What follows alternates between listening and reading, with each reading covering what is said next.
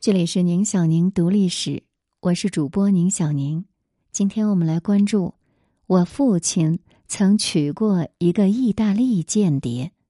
文章来源雅致小号，作者谭雄飞、谭爱梅。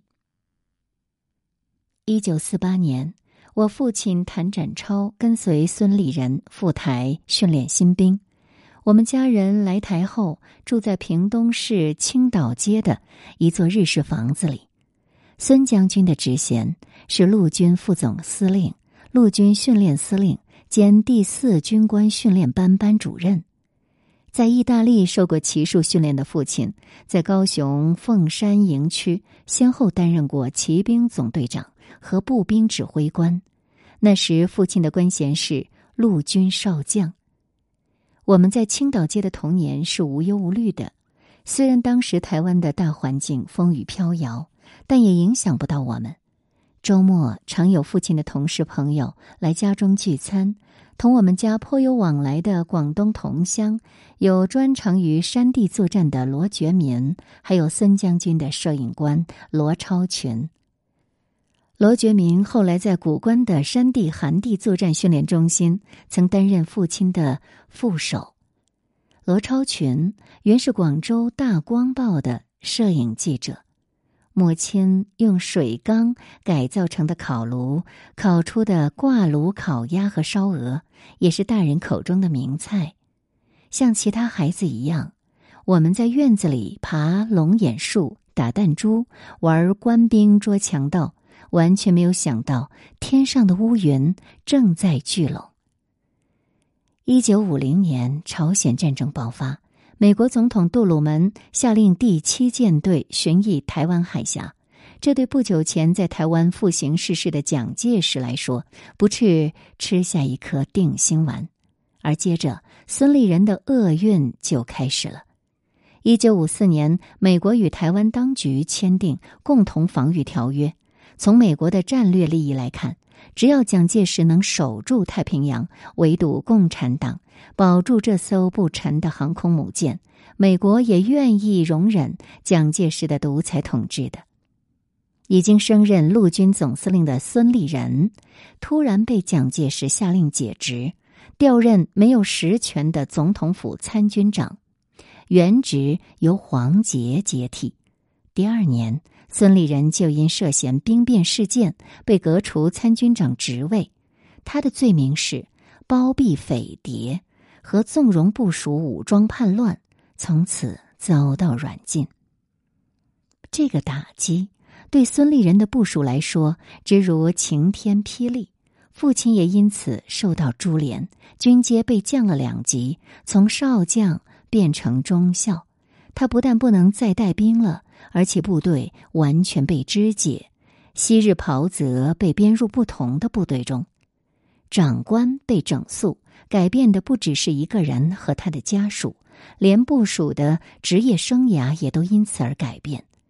从前与父亲往来的军中朋友，有的被调职到远地，有的转业去学校教书，大家逐渐疏远了，包括我们当时的玩伴。青岛街也变得冷清了。住在台中市的表叔曾经告诉我，父亲有时候周末到台中，会一个人到台中公园网球场，站在铁丝网外，默默的看着被软禁的孙立人在那里打网球。孙立人一见到父亲，就使眼色示意父亲不要接近，因为附近都是监视他的特工人员。在屏东的家中，父亲的房间有一张书桌，正中的抽屉一直是上了锁的，里头到底有什么东西，我们都不知道。有时不免感到好奇。读小学时，我曾试着蹲在书桌底下。从抽屉后面伸手进去摸索，摸出几张泛黄的照片，还有一张广东当地的中文简报，那中报道了父亲的意大利妻子当间谍被捕的事情。我很小的时候，从奶妈口中闻悉父亲的意大利妻子这件事，也多少得到了证实。而当时父亲已经去世。而这关于父亲的意大利籍夫人的一切，在我幼小的心灵中，也早已成了尘封的过去。一九九一年的某个周末，我先生到联合国秘书处值班，他闲着没事就翻看他同事张北海桌上的一本英文新书，书名很新奇，叫做《鸦片茶》。翻着翻着。忽然看到一张我父亲的结婚照，合照的不是他岳母，而是一个外国女人。那个女人就是《鸦片茶》的作者贝安家谭，谭是广东发音的谭。他打电话问我是否知道父亲有这么一个叫做贝安家的太太呢？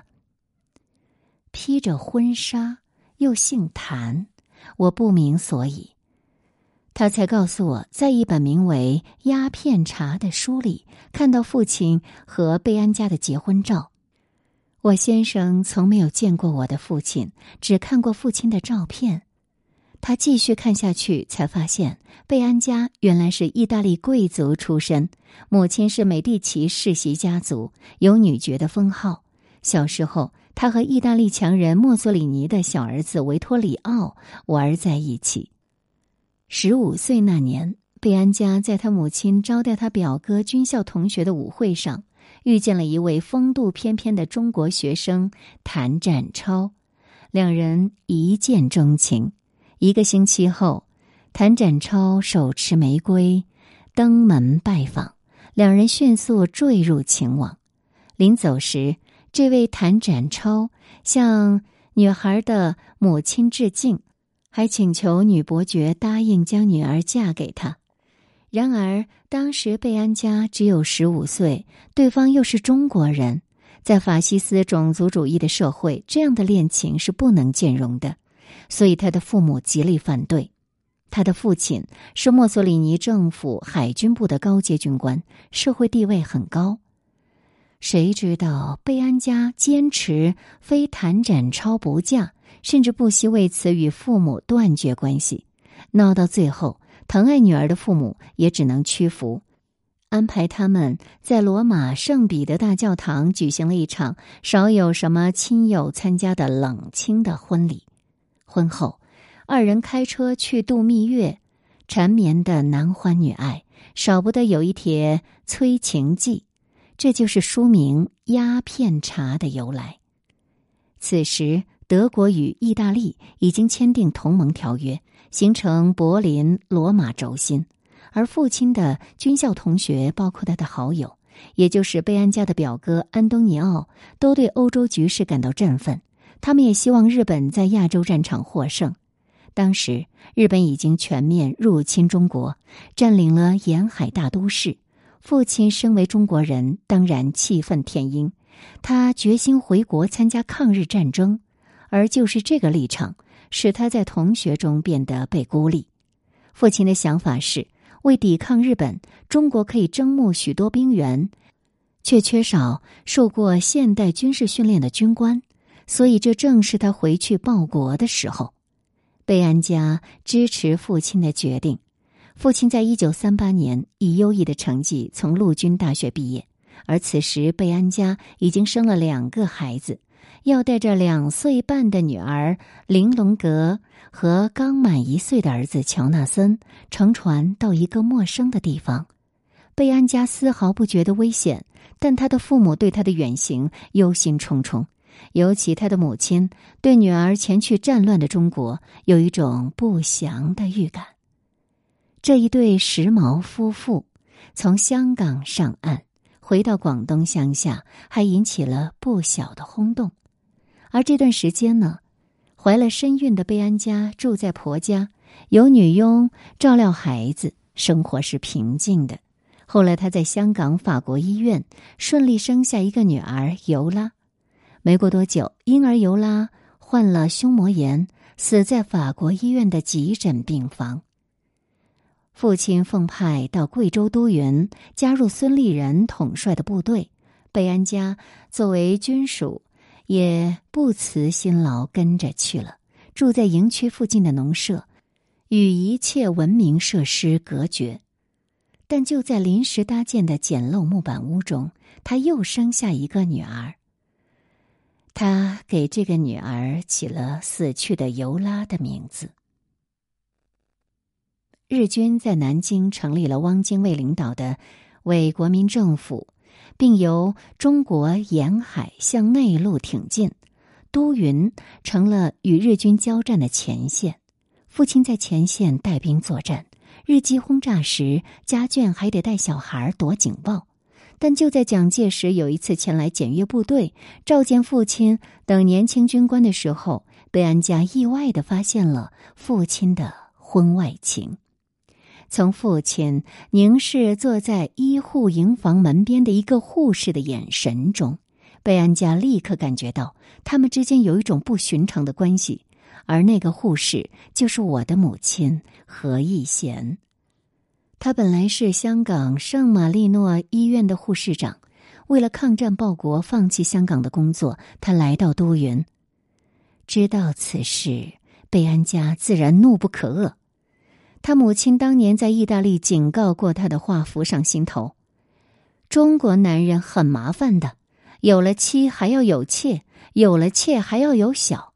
你呀。最后一定会被遗弃的。于是贝安家决定离开这个背叛他的男人。他带着小孩和贵州女佣乘坐一辆卡车到了桂林，再转民航机飞到香港，最后抵达上海。贝安家这个当时才二十出头、脾气倔强的女伯爵，为了报复父亲的负心，毫不犹豫的东行。临行前。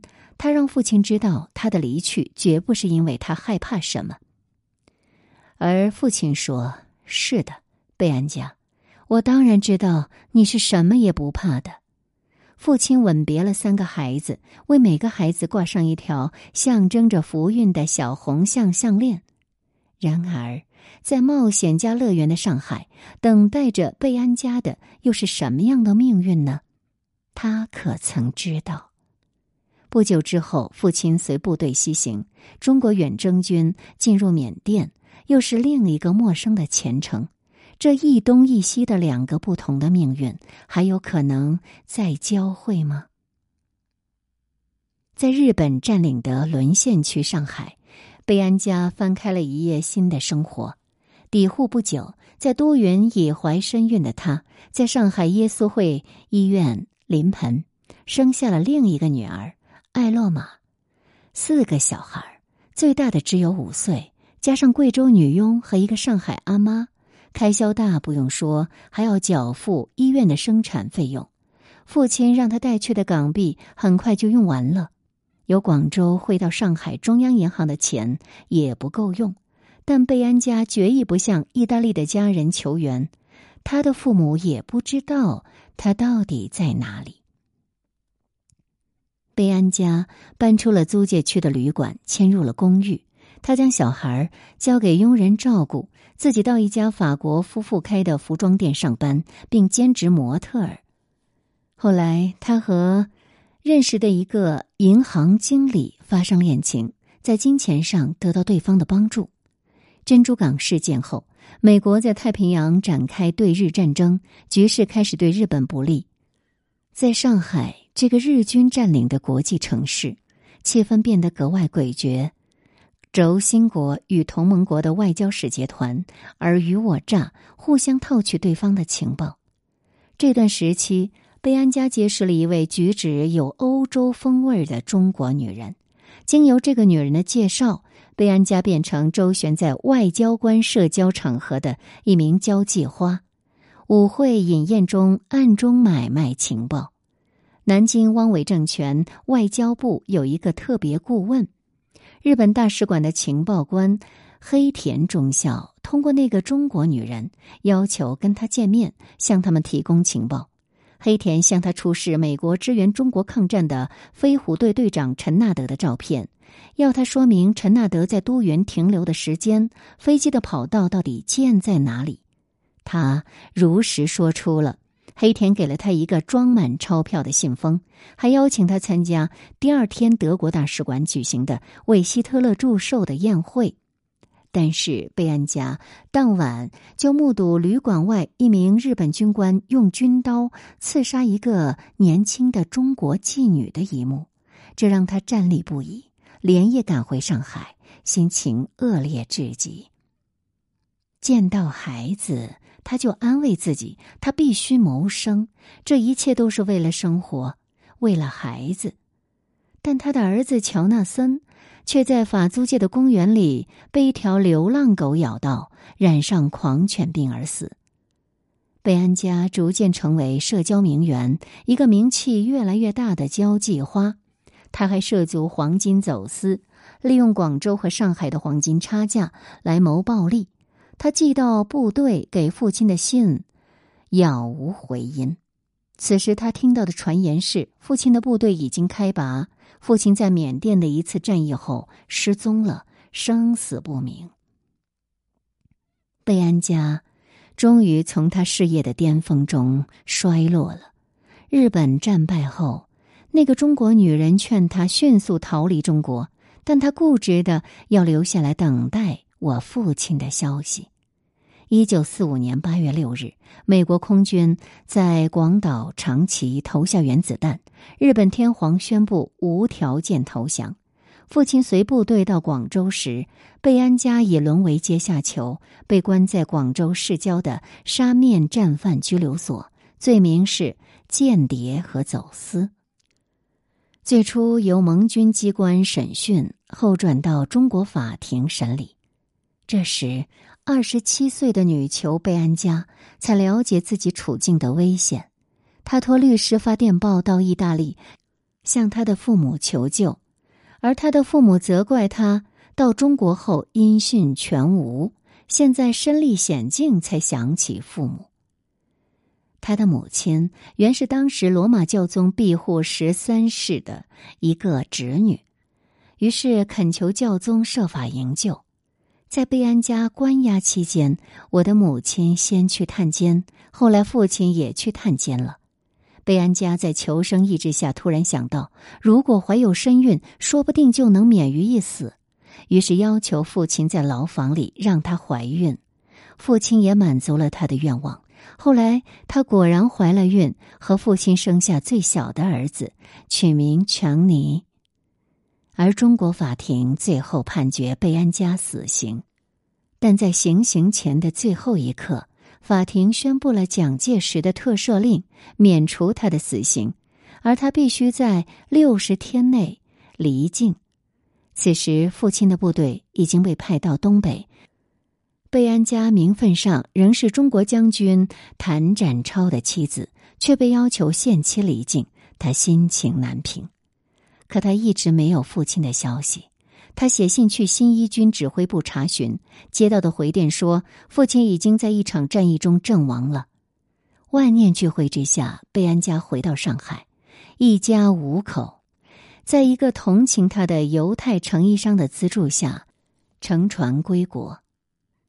回到久别的意大利老家，贝安家没有停留太久。他把小孩送到瑞士的一家寄宿学校，自己前往战后的巴黎找工作。由于他在上海法国人开的服装店有工作经验，很快他就成为时装大师克里斯汀·迪奥的特别助理和模特。贝安家回意大利后也开了服装店。不安于现状的他，历经数年打拼，从模特做到了老板。再次成为社会场所和时尚圈的耀眼人物。此后，贝安家先后与五个男子成婚，却一直都保留着贝安家谭的名字，孩子也是冠着谭的姓。贝安家六十多岁时，他回想自己的一生，把自己的游历写成了一本书，名为《鸦片茶》。里面记录了他自己和谭展超在一起的日子，以及他在中国经历的一切。也许这本书是为了纪念谭展超，又或许是一种爱的寄托。读完《鸦片茶》，我觉得这个故事在一九四九年后变成了东西半球各自发展的两个故事。贝安家居然不知道父亲当时仍然健在。我认为有必要让贝安家知道父亲后来的下落，所以我写了一封信，寄给发行《鸦片茶》英文版的出版社，要求他们转给作者贝安家谈。信中略述我们家到台湾后的情况，并附上纽约的地址电话，表明很希望从未见过面的他能和我们这些同父异母的姐弟相聚。这封信寄出后，石沉大海。打电话到出版社问，对方回复，早已将信转寄意大利，而且还开了玩笑。这样离奇的故事，真的值得做一个特别访问呢。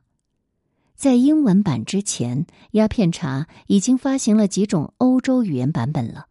日文版出版后，当时香港九十年代月刊。有一位日本女作家还当做一个传奇故事介绍了一下。东西半球两个谭家的故事，终于在一九九三年年初衔接上了。那时，在时任美国总统克林顿就职典礼前两天，正在纽约家中地下室捏陶的我，忽然接到电话，对方自报姓名说他就是贝安加谭，此刻正在纽约曼哈顿。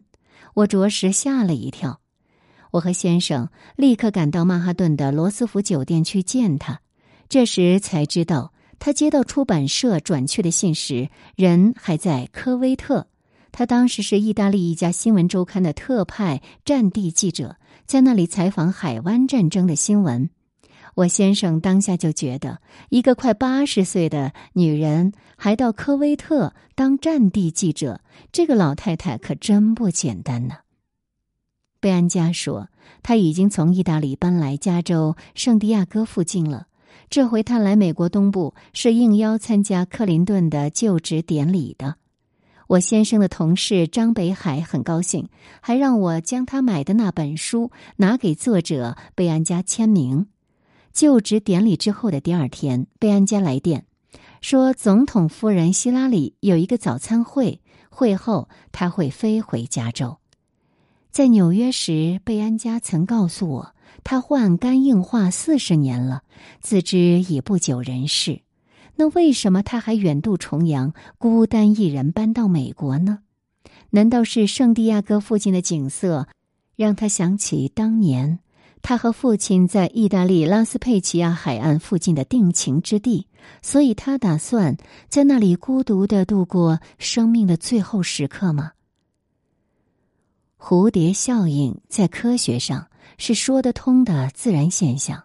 一只蝴蝶扑翅引起的气流变化，能够形成几千里外的飓风暴雨吗？